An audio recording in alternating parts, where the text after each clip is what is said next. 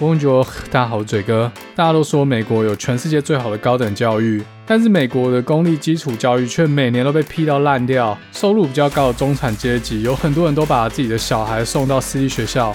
这一集就来跟大家介绍美国的教育制度。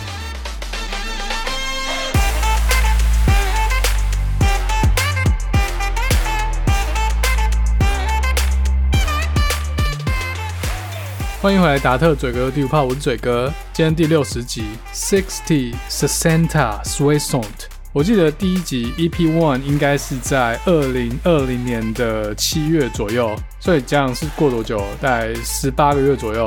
我有听过很多，不管是 YouTuber 还是 Podcaster，他们会说：“哦，我从来没有想过我的节目竟然可以做一年，还没有停掉。”通常出现这种讲法，一般是他们的节目到了某一个 milestone，像是 YouTube 的话，可能五万订阅、十万订阅。那 Podcaster 的话，因为没有公开统计结果，只有我们自己后台看得到，可能十万次点阅或者一百万次点阅，频道主就很高兴，然后跟大家报告。然后那今天其实没有突破任何 milestone，不过还是就第六十集了嘛，跟大家报告一下节目大概走到数字走到哪。达特嘴哥第五炮每一集的不重复阅听人数，大概一个月内可以达到五百位左右，这个数字其实非常鲁哈，但是跟去年一月的时候比起来，大家已经成长两倍了。比起我工作公司，我自己的节目客户的成长速度已经吊打我们公司，只是 revenue 营收成长挂单。但没关系，这个节目一开始成立的目的就是为了要发大财。我的音档是放在 First Story 上面，它的官网有一个地方可以让听众抖内，节目组可以设定每次抖内的预设金额，比如说，呃，如果你喜欢这个节目的话，请我喝一杯咖啡，那我也要发大财，我把一次性抖内的金额定在新台币九千四百八十七块。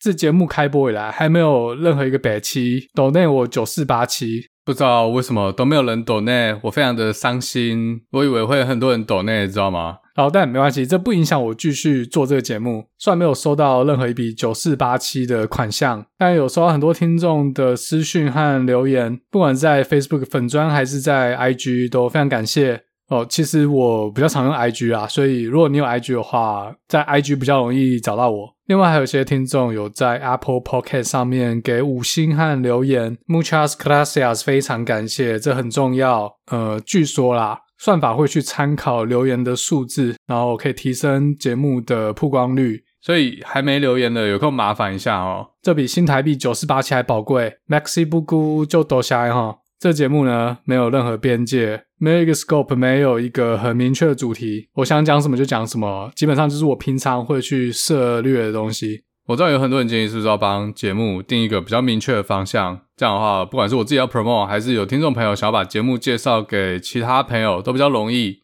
但是我就是天生反骨啦，我不是很喜欢去做已经被验证过的事。虽然到了今天，以我的 KPI 来看，的确是没有赢过大盘。但是呢，走这种公版行销手法，是不是阅听率就会提高？哎，这不一定哦。搞好节目本身很烂哈，但没关系哦，我坚持把这个实验继续做下去。至少做这实验，我有获得乐趣。其他的九千四百八十七块，那是附加的。没有也不会怎样啦。从听众朋友留言和私讯可以发现，每个人真的都有自己喜欢的主题。有些人希望我多讲一点机器学习，有些人喜欢听旅游，呃，喜欢听历史，觉得历史讲不错，或者多嘴一点政治。其实最多人跟我讲的是分享一些自己过去发生过的事，这种内容很轻松，听得非常 relax，不用花太多脑力，想要跟上我讲话的速度。为了满足每个人呢，好，就是继续啦，每一种都讲。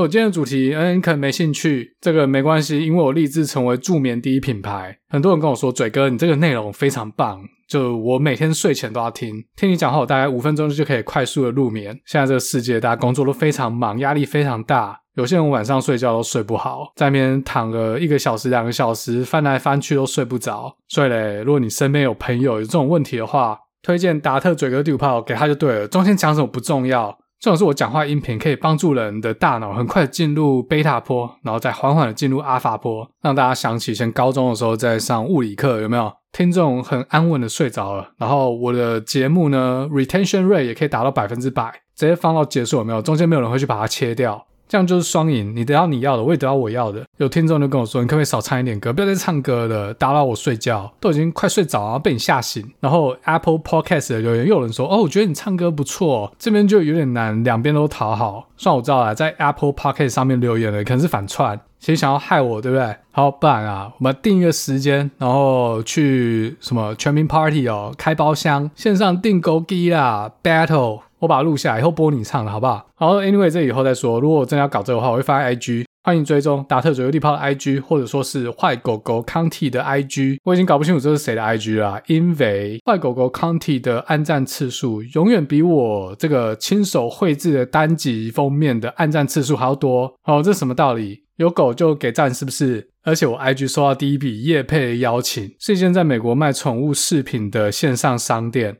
他说你的狗很可爱，然后我们想要用你的狗当 model，给了我一个折扣码，说用这个折扣码去官网买东西可以打六折，叫我去下单一个狗的领巾，他会把消费 waive 掉，就不用钱，但前提是我要把坏狗狗康体围上这条领巾的照片 po 在 IG 上面，然后他们会再用他们自己的官网转发，这就是所谓的子公司回去把母公司并吞掉案例，活生生的发生在我身上。好，所以二零二二年的目标哦，第一个。先跟自己比较，希望可以再成长至少一倍，就一集会有一千人点阅，以复利算下去，坚持个十年就会有五十万订阅。哦，好，再，我要想办法，我 IG 我的按赞数，我要超越康体，我不能再被坏狗康体压地上摩擦了，我要让他知道谁才是老大。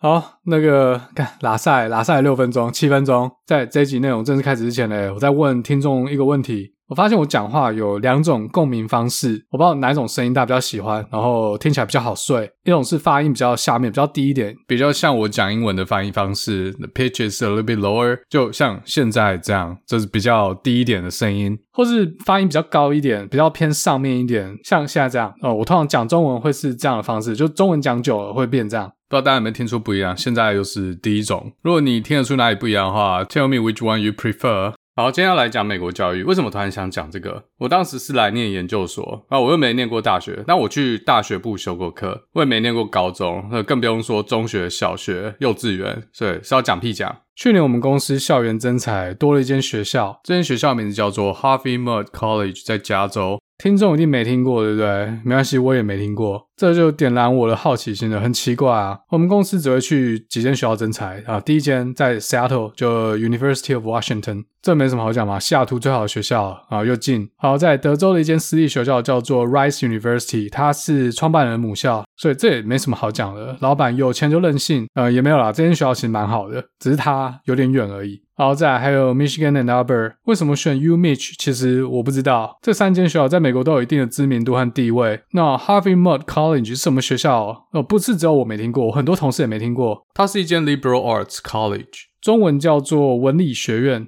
文理学院是干嘛的嘞？在台湾大部分人都很陌生，因为台湾很少这种形式的学校。那在台湾的听众可能有听过的一间文理学院，它叫做 Williams College，翻译成威廉姆斯学院哦，简称姆斯哦，没有啦，不要在那边自己乱讲。为什么讲到 Williams College 嘞？因为我们的力宏。就毕业于姆斯，全美排名第一的文理学院。不过大家只听过常春藤嘛？MIT、Stanford、Berkeley，姆斯是哪位？这是什么东西？是音乐学院吗？在后面来讲，那我们前面先给大家一个 high level overview，整个美国的教育之路从幼稚园开始。其实美国教育制度跟台湾很像，或或者说台湾跟美国很像。就幼稚园、小学，然后国中、高中、大学、研究所，基本上呃，这可以直接 mapping 过去。有些国家就很不一样，像德国，他们有一个很成熟的技职体系。那台湾也有技职体系，但因为产业和文化关系，没办法像德国做的这么好。呃，其实我不能这样讲啊，德国这个制度有好有坏。一个小朋友念完小学就要决定自己要走技职体系，还是要国中、高中，然后念大学。而且老师的存在感蛮重，有点变相在就是透过观察这个小孩的成绩或者呃喜欢什么东西来帮小孩做决定。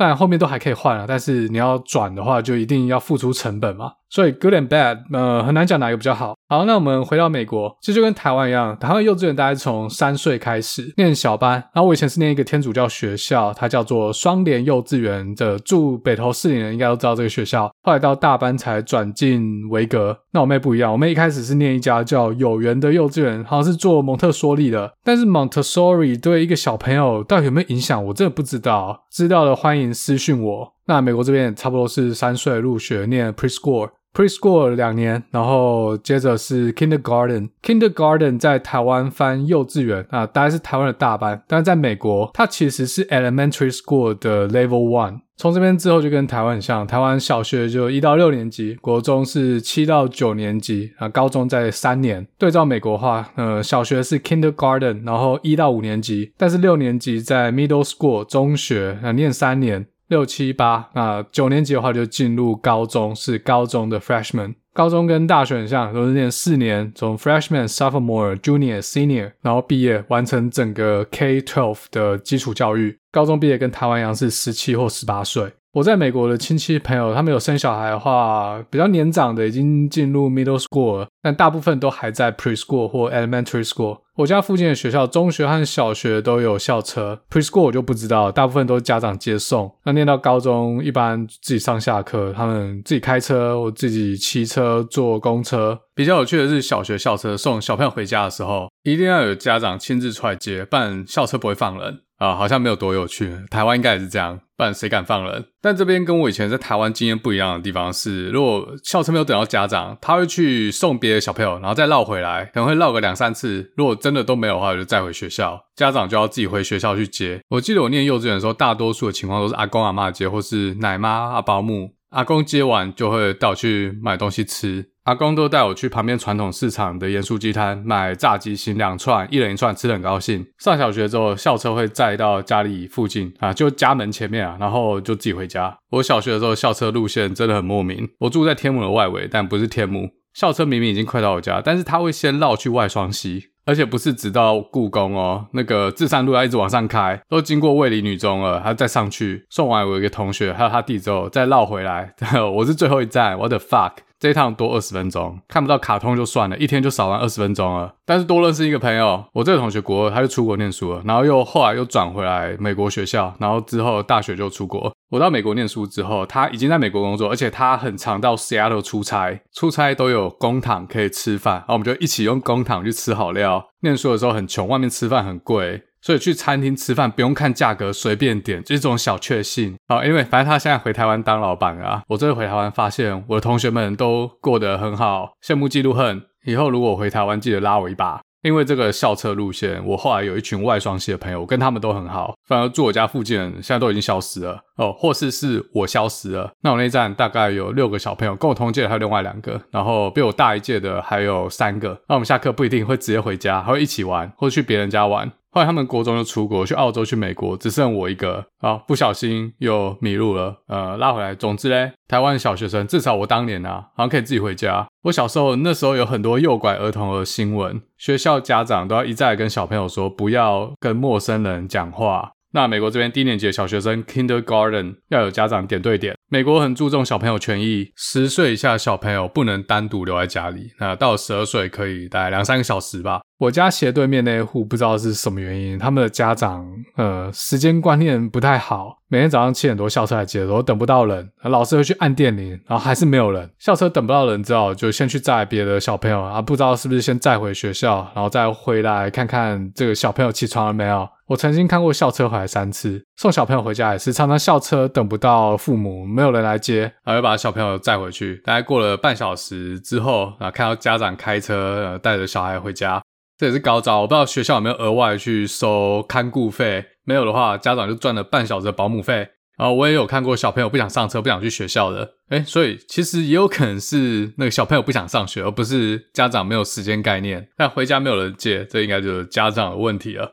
我记得，诶，不知道是我还是我妹，应该是我啦。第一次要上幼稚园的时候，要跟老师上娃娃车，但我不想。在那边靠嘎，老师就整整个人暴走，我还会用手脚扣住校车车门不给关，不想被抓走这样。这我爸妈中间还跑去学校看我，后来就换了一家幼稚园。去了那家幼稚园之后，发现学校还蛮好玩的，这种事情就再也没有发生过了。幼稚园记忆大家可能都到我这个年纪应该都蛮模糊了，我还记得一点片段，像我记得最清楚的东西就是，呃，幼稚园老师要教小朋友画画，诶，其实有点是教几何啦，就是三角形、圆形和方形有什么不一样，然后小朋友把它画出来这样子。但是我应该就是从幼稚园就养成上课没有在听老师讲什么习惯，然后自己做自己的事。所以当老师说，哎，大家要一起做什么事的时候，我已经呃不知道在干嘛了。好，老师就说，哎，各位小朋友，我们来复习刚刚教的，来，大家一起画一个三角形。小小朋友就跟着老师的指令，那大家一起画三角形。算那那个年纪的小朋友笔都握不紧，画得不好看。但是我根本不知道三角形是 what the fuck。我旁边的同学他也不知道，因为他一直在跟我玩，或者被我影响。我们俩就对望，他就问我什么是三角形。这边我记得超清楚，跟他说我不知道，呃，我只会画桥和桥墩，我就马上把桥和桥墩画出来给他看，说这是一座桥啊，桥下面都要有桥墩，这样桥才不会掉下来。我同学一定觉得超级莫名其妙，看他妈什么是桥墩？到底在攻三小？我也不知道为什么还记得这一段啊。其他还有很多啊，像幼稚园中午吃完点心要睡午觉。双年幼稚园当时教室里面有一个通铺，它是一个木头的双层通铺，然后男生会睡在一楼，女生要爬上去睡二楼啊，反正就是双层床的概念啊。可是它很大很大，可以睡很多人，通铺嘛。当时，嗯，应该就是我，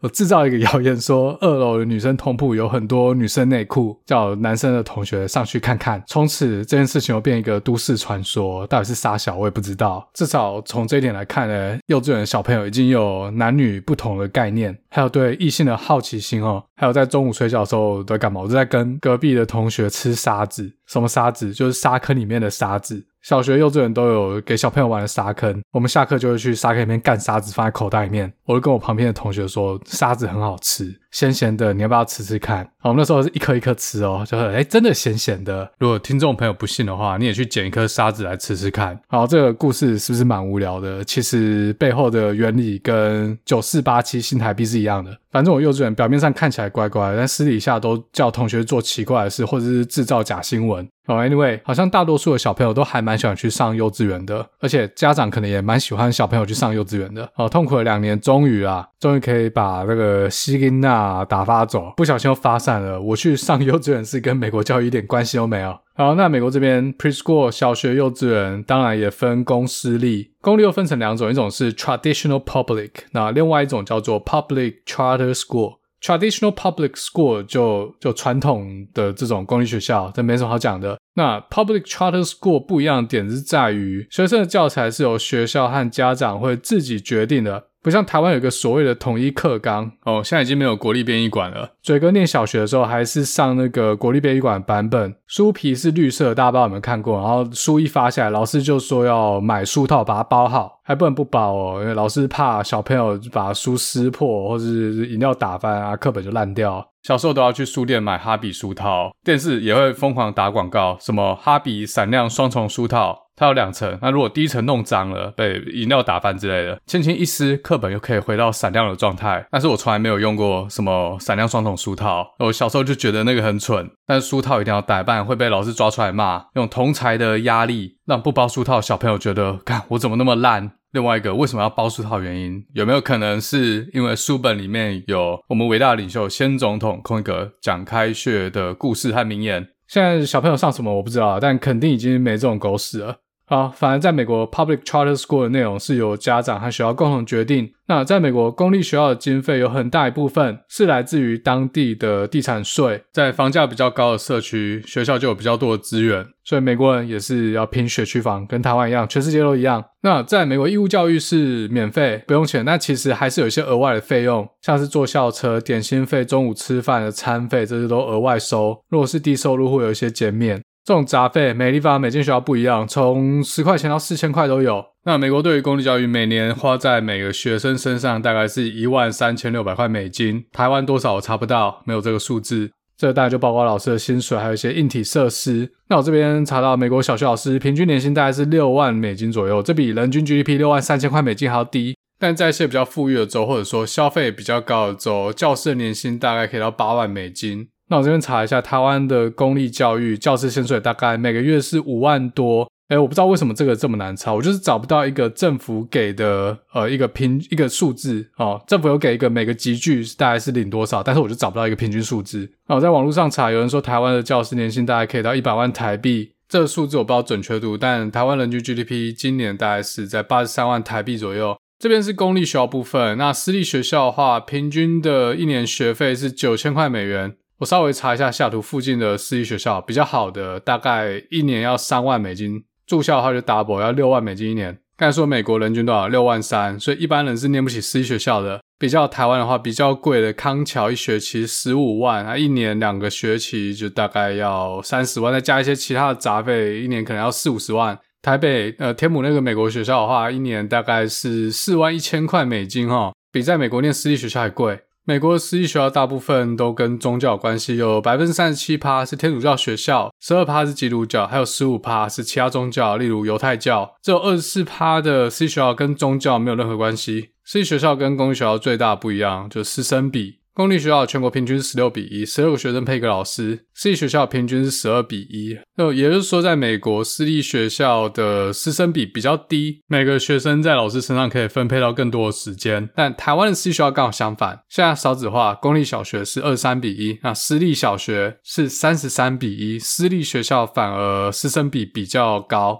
就我看到这数字也是蛮讶异的，我也不知道为什么。诶，但是在私立学校，可能学生在学校的时间比较久，所以这样一来一回，可能在私立学校每个学生可以从老师身上得到的时数跟公立学校比是差不多的。但私立学校老师会不会额外付出比较多心力在学生身上了，我就不知道了。至少我觉得私立学校应该是比公立学校资源多。美国的话，它可能就是课程的多元性，还有上课的方式。之前我在 Montana 那一集有讲过。我一个美国朋友，他以后应该是把小孩送私立学校。私立学校在训练学生独立思考这部分下比较大的功夫，校园霸凌的情形也比较少。那台湾的话，我就不知道，因为台湾大家比较重视的是语言能力。双语教育在私立学校应该是标配。那其实美国也有双语学校，像我邻居就是把小孩送去一个西班牙语的双语学校，我猜可能也有希伯来文或者是中文的双语学校，跟台湾也蛮像，半天英文半天西班牙文，然后数学课用西班牙文上这样子。那我听台湾的朋友跟我说，台湾的私立学校现在也有在教 critical thinking 啊。台湾现在私立教育我这不熟，因为我已经离开台湾很久了，我自己又没有小孩，所以那我开这集到底要供他小嘞，自己什么都不懂还可以讲。前面讲四五分钟，就讲来讲去都在讲自己在台湾经验，到底是啥小？呃，那我 这集名称到底怎么取呢？好，总之，呃，美国的学校嘞，大概是八点左右要到校。然后下午两三点左右下课之后，两到三个小时的运动时间，四五点左右要回家，所以家长在这个时间要去接送小孩或者在家等。那这个四五点左右，在我家附近的路上就可以看到很多高中学生妹，通常夏天他们都会穿得很短。在美国嘞，很奇怪哦，高中生哦，还有国中生也是，他们很喜欢布料很少的衣服。在我家附近的 shopping mall 有青少年品牌，就专门卖给国高中生女生的服饰品牌。他们的衣服都必须要露个肩膀、露个肚子、露个大腿，然后领口要开得很低。小朋友会带父母去买衣服，然后小朋友都要挑那种露越多的越好。有些家长就拿另外一件说：“哎，你要不要考虑这件？”国高中小女生马上断然拒绝，说：“那个不行，那个无法显露身材的曲线。”我念国高中的时候，学校我们那时候礼拜六还要上课，还没有周休二日，没有像现在那么爽。礼拜六上半天，然后变服日，每个人可以穿自己的休闲服。那时候的女同学都太保守了，哦，没有像美国这么爽。但现在的高中生，台湾高中生，我我不知道，应该也没有这样吧？那个哪里有？告诉我，我下次回台湾哦，去考察一下。好，这边小朋友八点上学，我大概早上七点半到八点可以看到很多小朋友在路上，然后走去上学。台湾的话，我记得我以前大概六点半以前就要起床了。然后我最早是坐学校校车，我家是第一站，六点四十到六点五十左右校车会来，然后要上车。这真的很早，我现在已经无法想象我每天要这么早起床，然后七点就要很清醒的开始早自习。小学我没记错的话，大概七点半左右啊，什么升旗，然后听校长啊、师长讲干话。美国礼拜三小学上半天啊，我记得我小时候小学礼拜三是上半天，下午的话学校还有开其他课程啊，自由参加，但基本上嘞，几乎每个人都会参加，因为父母都上班，家里根本就没有人。下午的课程需要上什么呢？我印象中好像可以自己选，有一些艺文的课，不过大部分应该是八成以上的学生就选什么学艺精进班，准确名字我已经忘了，呃，有可能就是叫学艺精进班。这上什么嘞？其实就是加强数学、国语，好像还有珠心算这种东西，还不如回家打电动，长大当电竞选手，收入还比较高。我觉得这种都蛮无聊的啊！学校一直强调我们要重视五育均衡，但大家知道这是 bullshit。除了自育之外，还有什么德智哦，智不要体群美，体群美，体育。有些公立学校会还蛮重视的，像田径啊，从小要帮国家培育一些体育人才。但其实跟国外比的话，经费设备都少很多啊。好，其实就不重视啊。那我们私立学校对，绝对是更不重视。再来，群是什么？合群这种培养我不知道，我没有被培养过这个。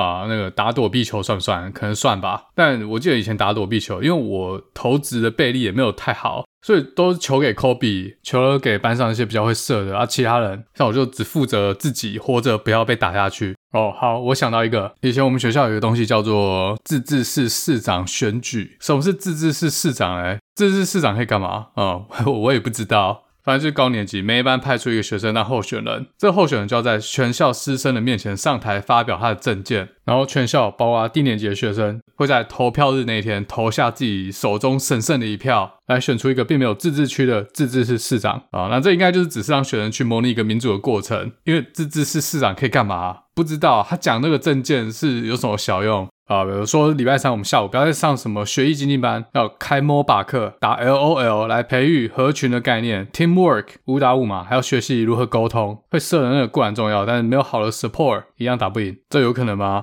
那我记得当时我们班的代表是陈怡，靠北网红陈三金。然后当时那届比我们高一个年级，有一个住跟我同一个社区的哥哥，他也是他们班的候选人。因为我跟他很好很熟啊，反正就朋友。那我们班不知道哪一个廖北啊，跑去跟老师说：“诶那个达特嘴哥，他这到时候投票要投某某某啊，不是要投我们班自己人。”然后有一天自然课下课，就不是在自己教室上，可能是实验课之类下课，然后有两三个同学就把我架住，说：“老师找你，跟我们一起来。”自然课连续两节，中间不会回到教室，这就创造了一个完美的 interrogation 环境。呃，到了教室，老师就跟我说：“你为什么这么不合群？为什么连自己班的同学都不支持？”老师很生气，我对你太失望了。然后当天呢，在回家之前，老师又在课堂上说：“合群很重要，连自己班的候选人都不支持。”哦，这种是一个很错误的行为。当时班上还有另外一同学，他也是住我们社区，他也是同一群啊，就是可能有跟那个呃比较年长的哥哥说：“哈，我这个是会投你这样。”但是他在那个情境下，他不敢讲话。哦，这就是当时我们这个国家，我们这个教育是怎么训练群育这种东西，还有怎么教小朋友到底什么是投票，这真很重要。老师也是为我好啦，连宪兵去家里逮人这个情节都要把它演好哦，告诉你当时的社会就是如此如此的残酷，不要乱搞党外运动，话不要乱讲。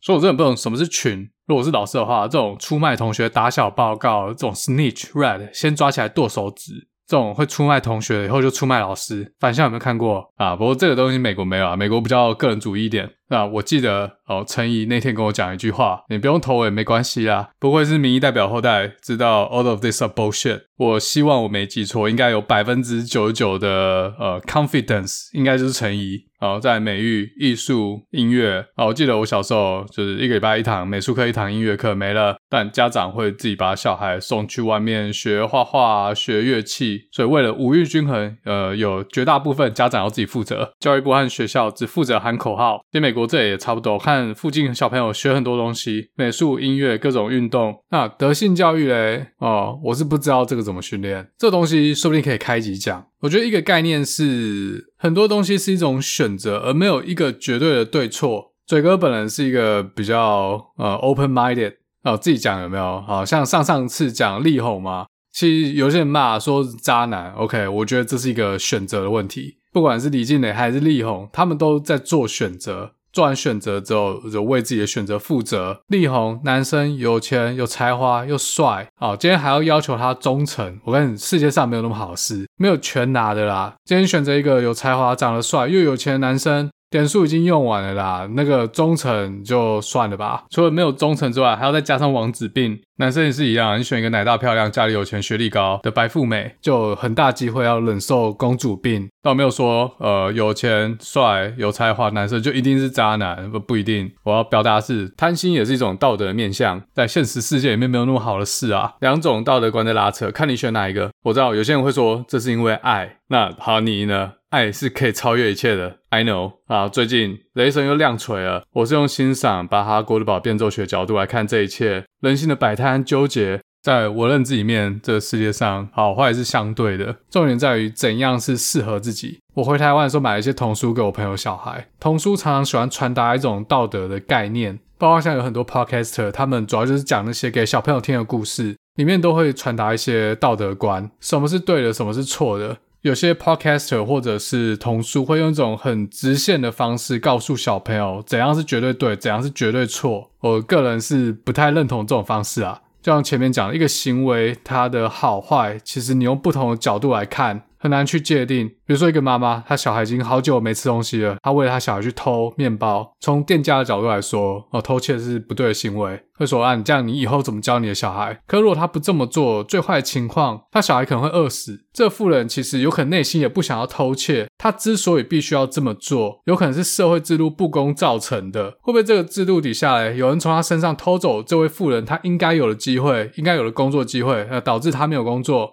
那这比较复杂了，可是呃，有些童话故事就是喜欢传达一种绝对的道德，而不是去问为什么。我自己不认同，但你也可以不认同我，你也可以觉得力宏他这样就是绝对错误的一种示范。如果是我的话，我是不会这样教我小孩啊。人类之所以可以产生文明、产生文化，留下很多巨作，就是因为人类是一个很复杂的生物个体。人类有复杂的情感，这些复杂的情感情绪驱动人类创造出伟大的作品，不管是音乐、美术、建筑、文学，各种这些非理工里外的人文领域，就是去学习这份人类的复杂。我知道很多理工科同学觉得那没用啦，没关系，我自己觉得有用就好。好，嘿，这个不小心自走炮模式又打开，又离题了。好，以上讲非常松散，这是美国的 K 十二基础教育，一路念到高中。美国的识字率大概是九十八趴，但是有些比较不好的社区啊，他那个高中毕业生英文文法都会写错，所以美国基础教育这个 variation 非常大。家里有钱的或者住比较好的社区的，去跟那些比较穷的社区比，这差异都非常大，所以中下阶级很难翻身。再加上高等教育这个很贵。很多人念完要背学贷，可能要背十年，等于说是帮这些银行去打工打十年。以现在美国人口大概只有六到七 percent 的人有大学文凭，台湾大概只有七趴的屌打。扣掉十八岁以前的小朋友，美国大概有八到九趴人正在念大学。十八岁到二十四岁是高等教育的年龄，那在这部分人口有四十 percent 的人在念大学，也就是说在现在这个时代，大概有四成人会去念大学，对比台湾大概是七成五。对，这个差距还蛮大的。好，那美国这些高中毕业要继续念大学学生里面，有七成左右是念四年制的大学，剩下大概三成多是念一种叫两年制的社区大学。社区大学跟一般大学比起来，学费低非常多，但毕业就拿到这种两年制的学位，不是一般的四年制的学士学位 （Bachelor）。那为什么要念社区大学嘞？刚刚我讲这个学分费比较低，念大学比较贵啊。社区大学毕业之后，可以拿在校成绩去申请一般的四年制大学，申请到了之后要再念三年，就可以拿到学士学位。那有一些学分可以抵。另外呢，在美国要念四年制的大学，要考跟台湾联考很像的东西，有两种，一个是 SAT，一个是 ACT。但是念社区大学不需要，所以可以当一个跳板。那 ACT 和 SAT 有什么不一样？连联考都要反托拉斯 （Antitrust） 有没有？简单来说，ACT 的科学考的比较多，比较难。那相较之下，SAT 语言方面比重比较大。不管是 SAT 和 ACT 都要考写作，而且蛮重要的。作文方面，SAT 比较重视分析，但 ACT 比较重视个人观点的论述。那台湾的国文也考作文嘛，但我觉得台湾的作文比较偏重在语言的掌握度，像是修辞，有时候我会出论说文，但是都是一个比较广的范围，或是一种自我审查的好小比赛。像这几年只考什么题目？举重若轻啊，这应该蛮好写吧？我来想一个故事，故事后面要有这个举重若轻的哲理。看到政治对手如果有什么污点，就要把它高高的举起；结果我发现打到自己党内同志，就要把它轻轻的放下。啊，举重若轻不是这个意思，我乱讲的。嗯，而是能源问题明明很严重，但是要我说一切有可防可控，政府处理起来游刃有余。好，那这几年还有什么作文题目？神机以渡人，这是谁出的烂题目？我真的对这种说教题目没什么兴趣。好，这句话出自于曹丕的典论，这又是一个说故事大赛，来大家比赛说故事，就像刚才讲的，给小朋友看的童话，先强迫你接受神机以渡人这个概念，然后嘞怎样叫你举例，是不是讲那种啊社会有什么乱象，然后每个人就会批评，就自己其实也是造成这乱象的一部分。圣经里面有一个故事，有一个妇女犯下一个罪，啊这个罪的处置方法就是要被旁人用石头砸死。耶稣就跑出来突破盲肠，说：“啊，如果你们都觉得自己没有罪，你就有资格拿石头打他。啊，如果是这样的话，啊，我们要陪审团干嘛？啊，但我这边没有说陪审团就是一个绝对正确的制度，自己做不够好就不能给评论吗？这很奇怪。”但在华语社会的确是有这种逻辑存在。捐钱没有捐的比馆长多，就不能骂馆长是不是？菊花没有洗干净，就不能骂别人是黑菊姐是不是？总之嘞，曹丕这句话啊，重点是在省己。一个人只要他能够省己，他就不会一直制造负能量。社会负能量太多，会出现一个问题，就是政府需要制造很多正能量跟它综合，因为能量是守恒的。那正物质、反物质大家都知道嘛？啊，不知道的去看老高，或者是去看 Dan Brown 的《天使与魔鬼》。像中国政府就需要一直制造很多正能量，是不是？魏文帝曹丕早就知道这个道理了，告诉大家要先省己，啊，不要在那边给我制造负能量。网军很贵的。到这边就好，不能再讲下去了，一直在那边胡说八道啊！说好了美国教育制度呢？啊，反正这个东西交出去作文应该是拿零分啊，所以从这些题目可以看得出来，台湾的作文比较不是走逻辑分析还有论述的方向。如果要考论说文，也不要出这种八股的说教题目，出这种题目啊，不如考叙述文或抒情文，单纯就是拼修辞，看谁的文学作品念比较多。每年的台湾指考作文出来之后，乡民都会去比较法国高考的作文题目。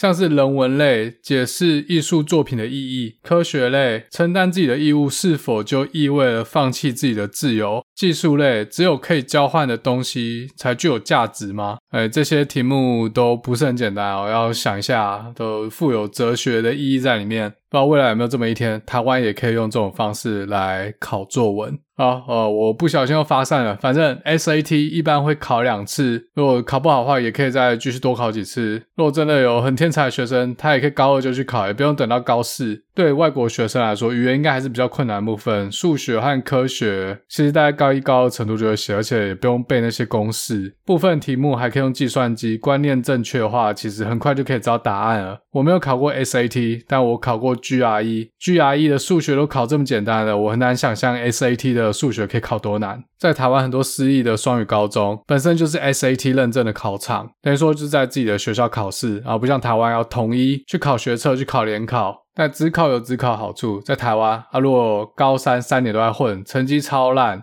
但是你超聪明啊，最后一年可以念得回来，职考还是可以考得很好，还是可以强势回归啊，去念你想念的学校。在美国申请学校，除了看 SAT、ACT 的成绩之外，外国人还要看托福成绩，还有在校成绩。呃，如果在校成绩很烂啊，没救。另外还有大学先修课，所谓的 AP 课程啊，不知道可以去听 EP 七，然后看你 AP 课的成绩。再来还有其他校外活动、社团。所以在美国要念名校没有这么简单，除了成绩要好，还有其他才艺啊，可能还要去参加一些社会服务。如果这些都没有，就先去念两年制的社会大学，再想办法转。美国的顶尖高中生也是花非常多时间在念书，绝对不会比台湾少。补习班也是一堆，尤其是亚裔，特别是韩国、日本、台湾、印度，所以升学的压力其实呃可能没有台湾那么重，但也不是很多人想象的这么爽。很多人也跟台湾一样，都有名校情节。全世界最喜欢排名的国家就是美国，什么东西都可以排名，连葡萄酒都可以排名，有没有？然后每年都要发布新的排名，不止大学排名哦，高中、中学、小学也都会排名，网络上都查到。像我家这区的公立高中是华盛顿州排名第十四，其他些比我家这个高中好的，要么是在超级超级有钱社区，要么是在亚裔超多的社区。因为这个排名是呃用学生的成绩去排的，亚裔多的学校通常都竞争激烈，那学校排名就会反映在房价上，然后房价上去之后，收税多，又回过头来去挹注在排名上面，对于贫穷社区来说，就是一个恶性循环。名校情节这一点，可能美国还比台湾重，美国贫富差距也比台湾大，大太多了啊！所以精英的情节，我感觉到还是比台湾明显很多。我们公司真才只去名校，我相信 Google、Amazon、Facebook、微软应该也都差不多。好，那我们公司去的 Harvey Mudd College 到底是什么学校？转来转去，终于又拉回主题了。美国的四年制大学分三种，第一种就是大家比较熟的 University，就一般的综合研究型大学。第二种是 Institute，一般是理工学院，但其实好像也不一定。像 MIT Massachusetts Institute of Technology，它也不是只有理工啊，还有人文学院、建筑学院。其他大家可能也听过 Caltech、Georgia Tech，也都有人文相关的科系。那还有一些可能大家没听过，我就不讲了。的确，就是呃很纯的理工学院，就工学院和理学院而已。但这个跟前面第一种综合研究型大学其实没有差很多，就只是它专精在理工科。那第三种就是就要讲了文理学院 （Liberal Arts College）。文理学院在美国以外的地方比较陌生，至少在台湾或者亚洲，对这样的学制有一点陌生。很多人会以为它是什么人文艺术大学，但其实这边的 Liberal Arts 里面的 Arts 不是艺术的意思，而指的是一个高素质还有做独立思考的能力。在文理学院里面，学生不只要学文学、历史和艺术，科学是必修课啊。文理学院教育的目标是要训练一个通才，利用批判性思考、逻辑演绎、归纳，在有一个证据的基础上面，得出一个有意义的结论，并且可以很流畅的把它透过文字表达出来。刚刚讲的这个原则，在所有的领域都适用，因为这是一个思考和表达训练，不管在哪一个领域，然后混得好，这一定是必要技能。然后，如果你做的是基础科学，是不是要证据要做实验，然后做分析，之后再把结论写出来？如果你的实验、你的理论做得很不错，但是你写文章没有人看得懂，表达能力非常差，没有用，因为沟通是一个很重要环节。如果是已经出社会的听众，应该都明白这个道理。有时候不是你一个人优秀就好，这沟通能力很重要。你再怎么厉害，没办法说服别人，没办法说服老板，都没有用。啊，如果你要走法律也是一样，要有证据，然后基于这个证据做辩论，辩论要打好，需要策略和表达。啊，那如果你要从事政治也是一样，民意怎么分析，数据怎么分析，怎么做调查啊，怎么归纳出结论，最后用语言方式把它表达出来，带风向，要欺骗选民。这样子才成功。那艺术的话比较不一样，呃，不能这样理解。艺术可能是一种品味和鉴赏能力，这重不重要嘞？呃，大家很喜欢说华国美学啊，不行，我要悬崖勒马，我不能再讲干话，不然今天会超时。那艺术跟历史可能又有点关系，因为艺术是人类对情感的表达，那创作者情感会跟当时的社会、当时的环境有一点关系。啊，那再来念历史，这我已经讲过好几次了。所以就去分析过去发生过的事，来培养这整套思考逻辑。念文理学院的学生，三大块：自然科学、社会科学和人文科学，全部都要学。哎，你可以说念文理学院的学生，他没有一个特殊专业，或者你也可以说他学的是任何一种专业的基本技能，除了数科以外，那不一样。就算你多会嘴，打嘴炮博士，那个钢琴不练，就是还是弹得烂。在台湾很常听到一句话，叫做“大学不是职业训练所”，我条理也好小，哪里不是？啊，今天念职工啊，你学 C 语言，你告诉我 C 语言除了你工作用得到，还有哪里用得到？可能打电动，然后自己写外挂用得到，你把妹用得到吗？哦，可能也是用得到啊，就是你看毕业进了联发科这样。但不能否认，你学 C 语言、学资料结构、学演算法，这些都是为了以后毕业找工作、上班啊需要的基本技能。老板，为什么 Google 要去美国巨匠电脑征才？Carnegie Mellon University CMU 的 CS 相关硕士毕业生都自称 CMU 是美国巨匠，大家都是来过水、刷履历、找工作。连 CS 排名第一的学校都一马当先抢进职业训练所市场。台湾居然还有教授来讲干话。至少工学院和商学院，我觉得就是啊，不要在那边都说什么不是。那理学院和文学院可能比较不是，诶，为什么？因为他们学的东西跟工作要用到的技能不是那么直接，除非要当老师或者念文学院当翻译。就有点像文理学院，只在台湾大部分理学院学生不会去上十八世纪法国文学或是文艺复兴时代艺术这些文学院开的课，文学院的同学更不会去上普通物理。稍微扯上边的是，有些学校通识课必修，而去上别的领域，但通识课那些哦都很凉很水。我觉得我大学四年最大遗憾就是我没有去双主修法文，我当时傻傻的不知道法国这么有趣。法国这么有趣的文化，还有这么有趣的呃葡萄酒。如果我会讲法文的话，现在可能在法国，不在美国。Je t a m d o m o n a p a r t m e n t。好，那这是文理学院和一般研究型的综合大学最大的差异。其实很多综合型大学也有这种 liberal art 的形式，像有些比较老的大学，常春藤的 Princeton、Dartmouth 都有保留这种 liberal arts 的 program。那其实如果你在一般的综合型大学，然后你是念物理系的话，拿到的学士学位上面可能也是写 Arts and Science，都是因为这种基础科学其实是归在 Art and Science College 底下。是差别在物理系的学生专精在物理这门学问上面，但是文理学院的学生全部都要学。在这两种系统，文理学院是以学生为主，但综合研究型大学它是以老师为主。首先，文理学院它没有研究所，它只给学士学位。文理学院的教授主要是在教学，不是在做研究，不是在发 paper。但他们如果要做研究，要发 paper 也是可以的啊，没有人说不行嘛。你自己在家写了一个 AI 模型，你也可以发 paper 啊。但在文理学院，教授的 KPI 是看他的教学成效。在 University 大在综合研究型大学就不一样了。教授能不能升等是看他的研究表现，看他发多少 paper，看他多少 citation。教授还是要上课，但他如果课上得很烂，但研究做得好，还是可以升，让他升，让他升，让他升。啊，这就是主要的差别。文理学院是以学生为主，学校会尽最大的所能来提升学生学习环境。一间学校可能就几百人或者一千多人，师生比非常低，都是小班制教学。但综合型大学就不是这样啊，尤其是公立学校那种大一、大二通识课或者是基础课哦，一般都两三百人、三五百人都有可能。我以前就常常去旁听这种大一、大二上大班通识课，什么建筑史啊、艺术史，然后又可以看妹，认识隔壁的大一妹子。虽然综合型大学学校也是常常说我们要以学生为主，但那都 bullshit 最好。博士班那集我就讲过了嘛，我他妈博士念到一半，就是遇到一大堆困难，系上根本就不甩啊，所以文理学院的教授主要是在帮助学生，而不是请学生来帮助自己做研究。文理学院也有实验课，也是可以做各种实验、各种研究，但设备一定没有研究型的大学好。就有好有坏，看哪一种适合自己哦。而且反过来说，大师几乎都是在研究型的大学里面，他不太可能去文理学院教书。想要去上诺贝尔奖得主的课，你可能就要去哈佛、去 Stanford，排名文理学院第一的牧师，他就不会有。虽然我去看过他们的物理师资，其实他们那些老师很多都是名校的博士毕业，哈佛、MIT 都有。我其实有点不太明白，为什么他们要去文理学院教课。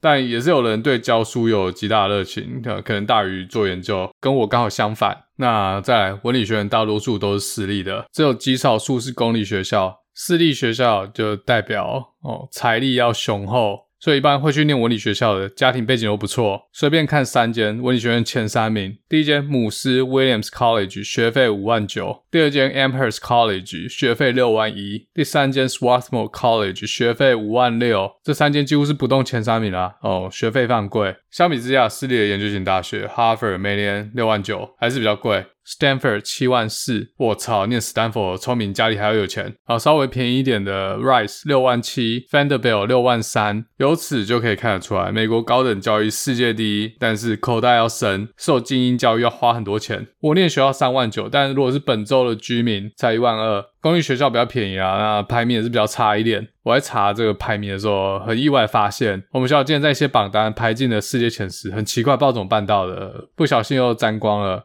感谢还在学校奋斗的那些研究生的努力，那我可以在那边沾光，就自己在那边偷渡，哈、哦，自以为啊，臭屁什么干？好歹我在学校的时候研究也有被 MIT Technology Review 还有经济学人报道过，虽然不是什么牛逼的人，也是有帮一点忙。好，那顶尖的文理学院录取率也是蛮低的，八趴到十五趴中间。但顶尖的综合研究型大学更低了，，Harvard 呃五趴，常春藤都是五到十趴之间啊。那我们学校呃公立大学大学部 acceptance rate 五十五趴，随便申请随便上啊。其实、呃，不要看录取率五趴，好像有点高哦，二十个录取一个，比台湾很多私立幼稚园的录取率都还高。但这二十个人里面都不是阿猫阿狗，都不是来乱的。是二十个顶尖高中生里面录取一个，所以录取率其实不能直接去比那个数字，因为每间学校分母不一样。像我们学校分母可能哦就不怎么样，所以来我们学校念大学其实也没什么好臭屁的，没什么啦。如果你住华盛顿州，随便申请随便上。